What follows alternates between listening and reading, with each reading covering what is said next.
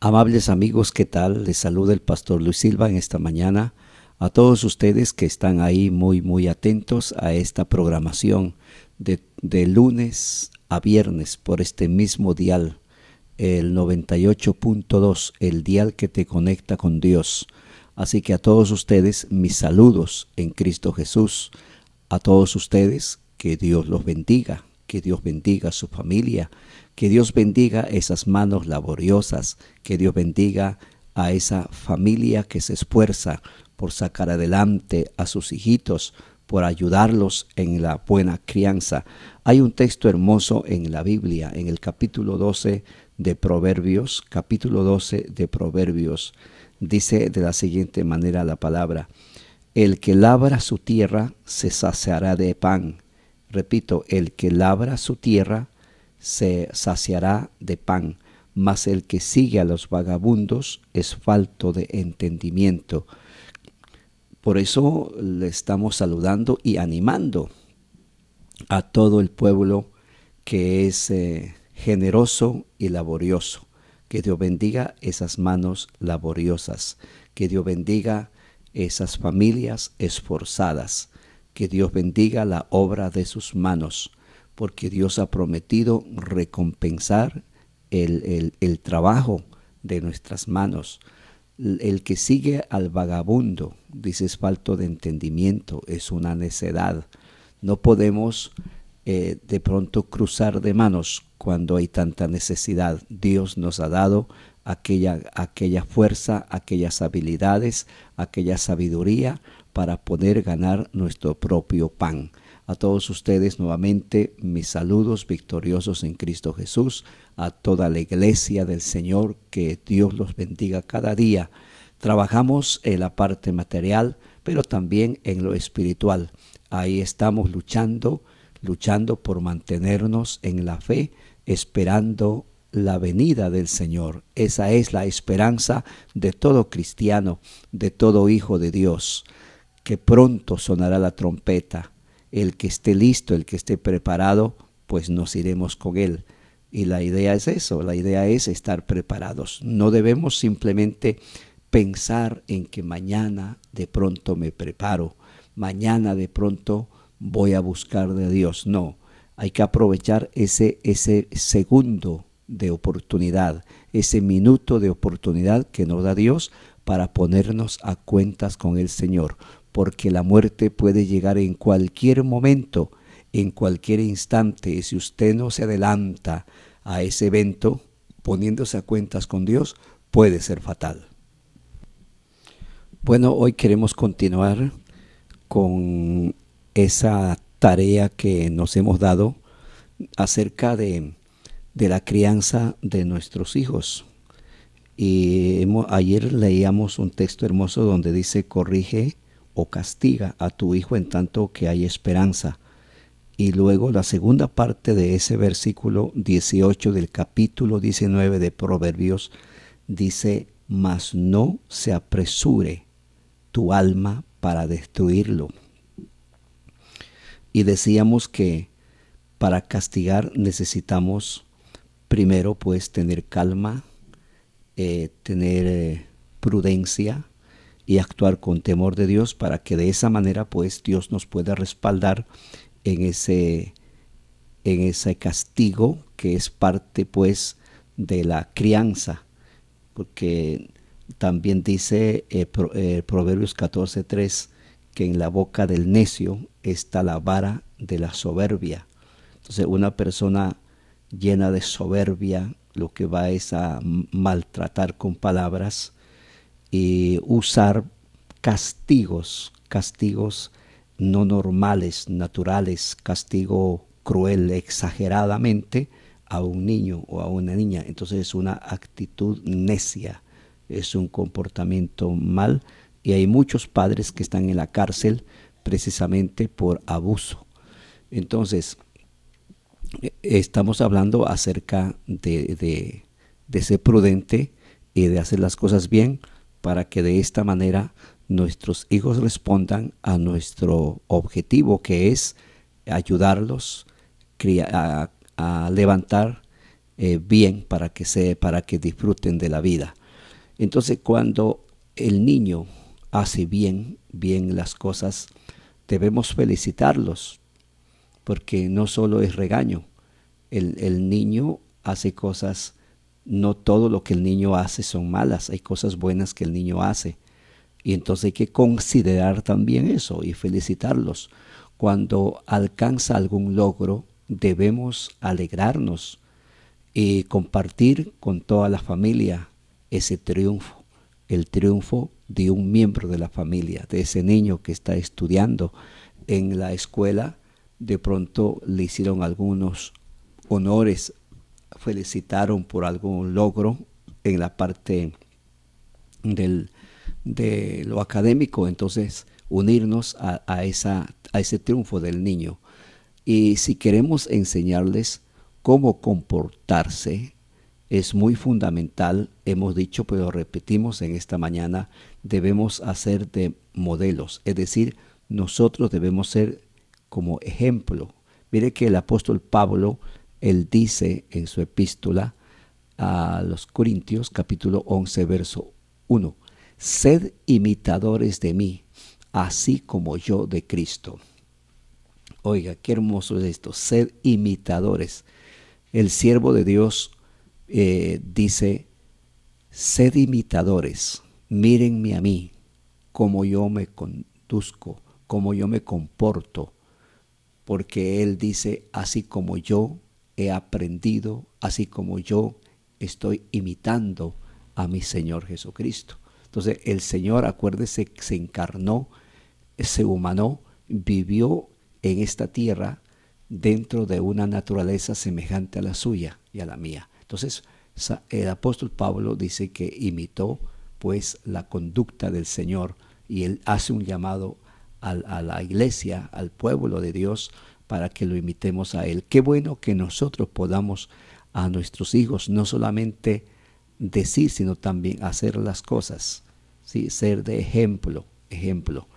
Ahora, si se portan bien, pues deben saber que estamos orgullosos de ellos porque se portaron bien, no estamos felices.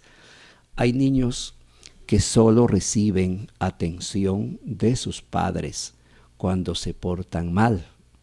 Entonces ahí hay un error.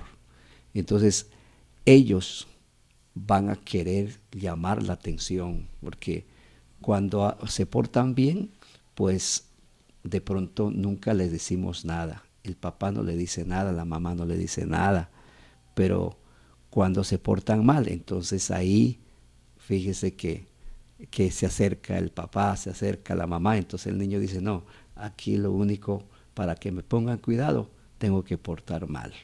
Entonces no podemos dirigirnos a nuestros hijos únicamente para amonestarlos o castigarlos. Debemos dirigirnos a nuestros hijos para elogiarlos, para animarlos, animarlos a ser cada vez mejores, mejorar. En esta ocasión hiciste las cosas bien, pero usted es capaz de, de, hacer las cosas aún mejor todavía. Entonces, él se va a sentir animado. Cuando castigamos por algo que hacen mal, les decimos, esto está mal hecho. Así no se hace este comportamiento está mal, así no se comporta, así no se dice, así no se hace. Entonces, le decimos eso, pero no le estamos diciendo cuál debería ser esa conducta, cómo se debería entonces actuar. No le estamos enseñando cómo tienen que hacerlo. Ahí estamos fallando, porque le estamos recriminando, le estamos reclamando, le estamos regañando, le estamos castigando, diciendo que esto está mal, pero no les estamos diciendo cómo es que tienen que hacer las cosas. Entonces, se necesita ese niño porque de pronto usted me dirá, pero yo ya le dije, él ya sabe, él sabe, él es consciente, él está estudiando en la escuela, le han dicho, pero entonces nosotros entramos en una acción de, de qué, de actuar, de ayudar a ese niño o a esa niña hacer el, el, refuerzo, reforzar de algo que ya se ha enseñado, de algo que ya se ha compartido. Entonces, el esfuerzo, perdón, el refuerzo, el refuerzo eh, le enseña al niño, enseña qué conducta es la correcta. El refuerzo hace sentir al niño bien, que motiva al niño a hacer las cosas cada día mejor. ¿Por qué? Porque le están ayudando, él siente que extienden su mano amiga, que creen que él puede superar. Entonces ahí está papá, ahí está mamá, está el hermano, está algún pariente extendiendo la mano, ayudando, dando importancia a ese niño, a esa niña que de pronto va mal en el estudio, el comportamiento en la escuela es regular, en la casa de pronto se comporta muy mal, pero cuando de pronto uno ve que sí tiene algo bueno o sí se interesa, ayudarlo. Entonces ahí viene el refuerzo. el castigo sin enseñanza que produce en el niño, produce ira, aún en los adultos, cuando nos castigan, pero no nos enseñan, no nos dicen ni por qué. Entonces, claro, ahí viene el interrogante, pero eso es una injusticia. ¿Por qué me, sacan esta multa? ¿Por qué el castigo? ¿Por qué esto? ¿Por qué me gritaron? Pero si ya nos explican el por qué, cuando nos muestran la falta que hemos cometido, entonces ya agachamos la cabeza. es necesario pues entender toda esta situación como padre de familia.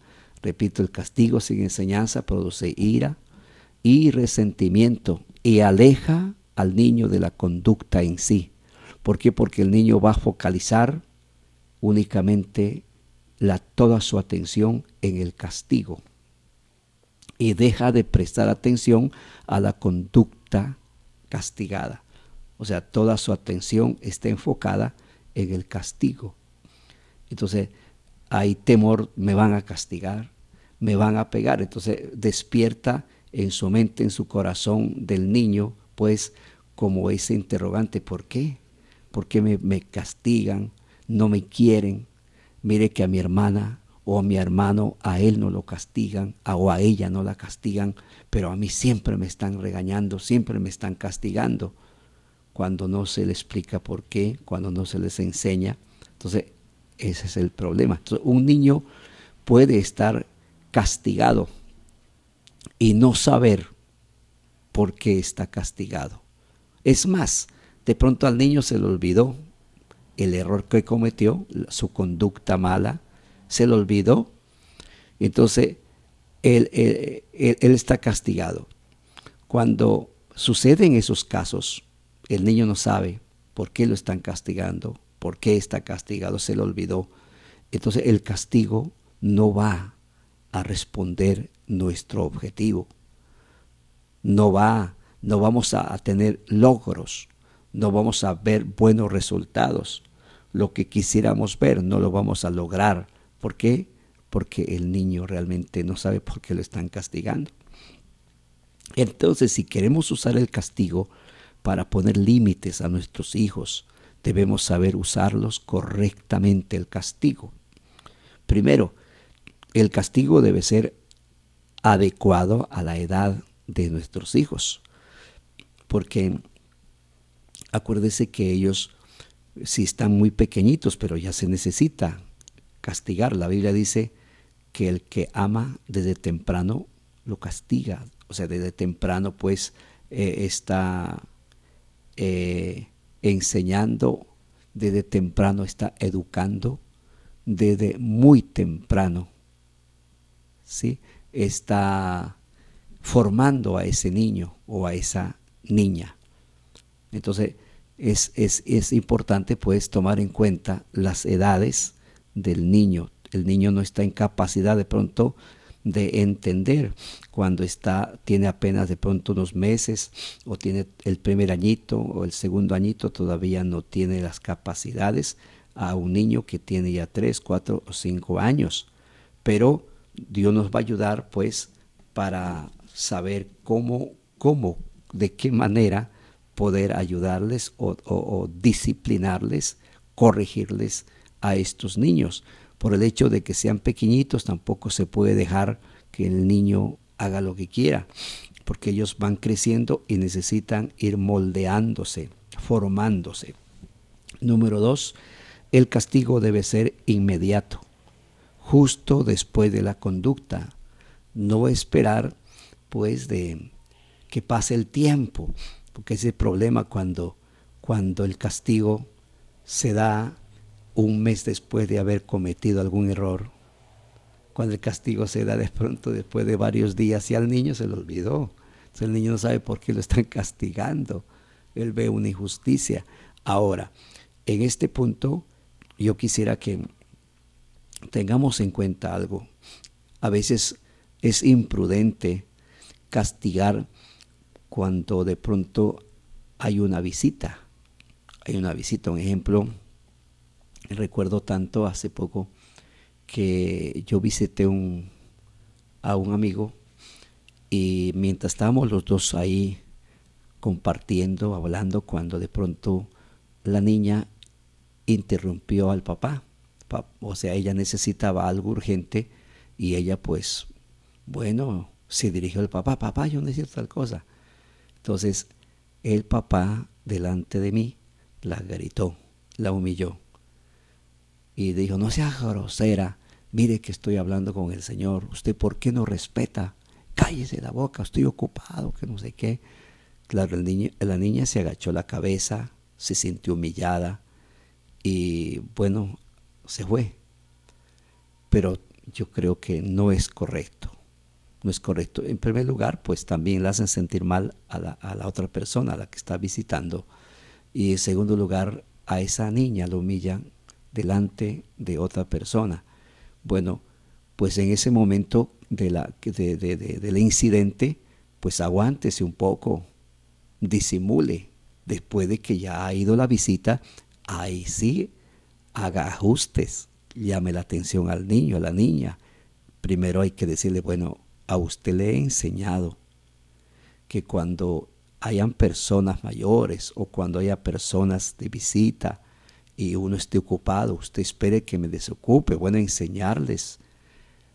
Y si no se les ha enseñado, pues hay que enseñar. Si no le ha enseñado, la niña no tiene la culpa. Pero si se les ha enseñado y, y pues se le olvidó a la niña, hay que recordarles.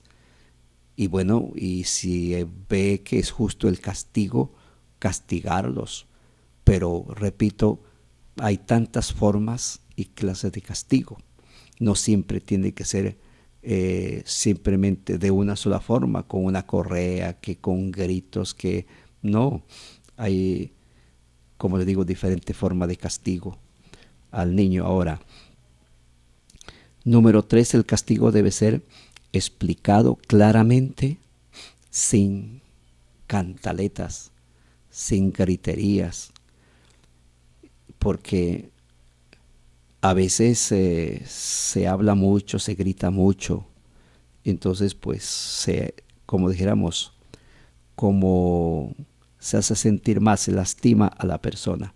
el castigo debe ser explicado, explicar claramente por qué se va a castigar, el por qué, que la persona debe entender, reconocer que es justo el castigo, que se lo merece. ¿Por qué? Porque pasó los límites, porque violentó las normas. ¿sí? Entonces, cuando se les explica bien y decirle, mire, yo lo castigo y lo hago porque te amo. Yo no quisiera castigarte, pero tengo que hacerlo.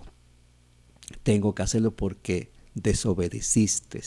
Entonces el niño va a entender en vez de tener ira hacia el papá, en vez de estar resentido contra el papá, contra la mamá, no, va a aprender a amar. Llegar el tiempo cuando el niño va a entender. Es más, todas esas cositas que se le dicen, ahí quedará en el corazón y la mente del niño. El niño, es más, muchos, muchos padres después del castigo eh, han orado con el niño, con la niña, para que el Señor le ayude, diciendo, Señor, ayuda a mi hijo, ayuda a mi niña lo castigué porque lo quiero, porque la amo, para que ella eh, aprenda eh, se forme, bueno, y Dios también respalda a ese, a ese padre, a esa madre que actúa de esa manera.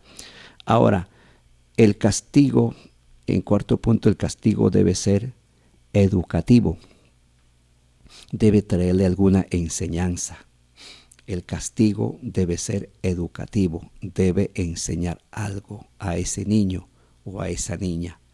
Qué precioso, ¿verdad? No es todo, el todo no es gritar, el todo no es, eh, bueno, mire que, como dije al principio, hay tantos padres que hoy están de pronto tras las rejas y hay madres también que han sido muy crueles, han sido injustos en este punto, en el castigo para con los niños. No ha sido educativo, prácticamente se ha maltratado, que como que se ha atacado tanto como para destruir. Y de verdad que hay muchos niños que están postrados eh, moralmente, eh, espiritual, psicológicamente, están postrados, eh, no han podido restaurarse, no han podido superar el mal que sus padres hicieron. Por ejemplo, han habido casos en que le han colocado una plancha candente en la boca del niño. ¿Por qué? Ah, no, porque el niño miente, para que el niño no sea grosero. Imagínese un castigo de esos.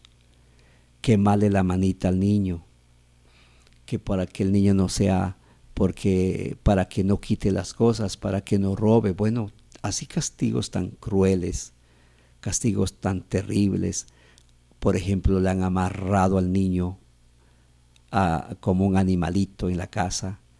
Castigos, por ejemplo, de dejarle sin desayuno, sin el almuerzo, sin la cena. Oiga, pero qué madre, qué padre es ese. Dios mío, castigar de esa forma tan cruel, quitarle la comidita, que no duerme en la cama, ahora se duerme, queda ahí de pie, tiene que dormir ahí toda la noche amarrado no, no, Dios mío, es, es, terrible, esos castigos crueles. Gente muy, muy dura de corazón. Entonces eso no es educativo, eso es destructivo, eso es cruel y Dios un día va a pedir cuentas. Quinto lugar, debe ser proporcional a la conducta realizada, sin exageraciones, ser, ser prácticamente justo delante de Dios y para con esa criatura. 6.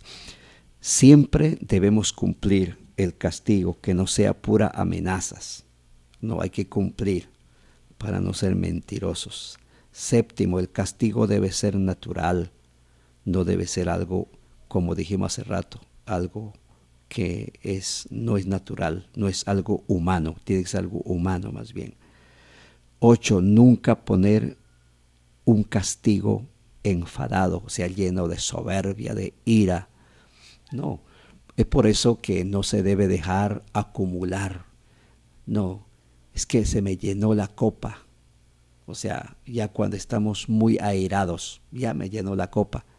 No, el castigo debe ser es en el momento que se comete el error, hay que llamar la atención y hay que mirar a ver por, por qué el niño hizo esto, hizo aquello. Pero si dejamos ahí acumulados y cuando ya prácticamente estamos que no aguantamos, nos estallamos en ira, como una bomba que se estalla, que, que produce desastres, muertes, y así pasa también a veces con el hombre, con la mujer, que se estalla en ira y, y prácticamente maltrata a ese niño o esa niña. Ese no, no es el propósito, el propósito es poder ayudarlos a ese niño en su formación. Nueve, siempre debemos, oiga, avisar el porqué del castigo y también darle oportunidad para que él eh, enmiende, para que él se corrija, para que él pueda evitar.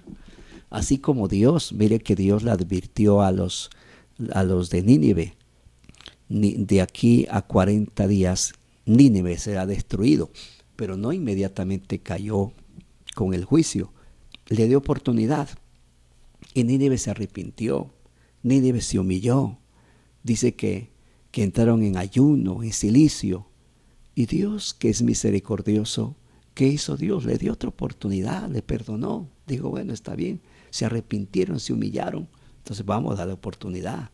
De igual manera también, bueno, mire, si usted no se corrige, lo voy a castigar. Voy a castigar con esto y con aquello. Entonces ya sabe el niño que si él no, se, no mejora, si él no se corrige, entonces le van a quitar lo que más él quiere. ¿Sí? Ahora, hay muchos padres imprudentes que el castigo que usan es privándole la lectura de la Biblia, privándole ir al culto. Bueno, si usted mire, si usted sigue, si usted no me obedece, entonces no le dijo ir a la iglesia. Ay, Dios del cielo. Es mucho torpe un padre para que le prohíba. Eso, no puede ser el castigo. Entonces, eh, es muy importante pues tomar en cuenta todas esas cosas. Por último, eh, los castigos deben ser considerables. Si tomamos en cuenta todos estos puntos, el tiempo se ha ido, pero, pero, pero, pero, creo que nos hemos edificado. Aquí la idea es ayudarnos el uno al otro en esta gran tarea. Yo aprendo de ustedes. Ustedes de pronto, ojalá, ojalá que hayan podido en esta mañana aprender algo. La idea es juntos aprender en esta gran tarea, que podamos de esta manera tener una sociedad temerosa de Dios. Padre que estás en los cielos, muchísimas gracias te doy en esta mañana por haberme dado esta bella oportunidad de compartir el consejo de su palabra con todo ese gran pueblo que han estado muy atentos en esta mañana a esta programación. Dios mío, bendiga Señor, danos la gracia, la sabiduría, que podamos con mucho temor y temblor ayudarlos en la crianza de nuestros hijos. En el nombre de Jesús. Amén.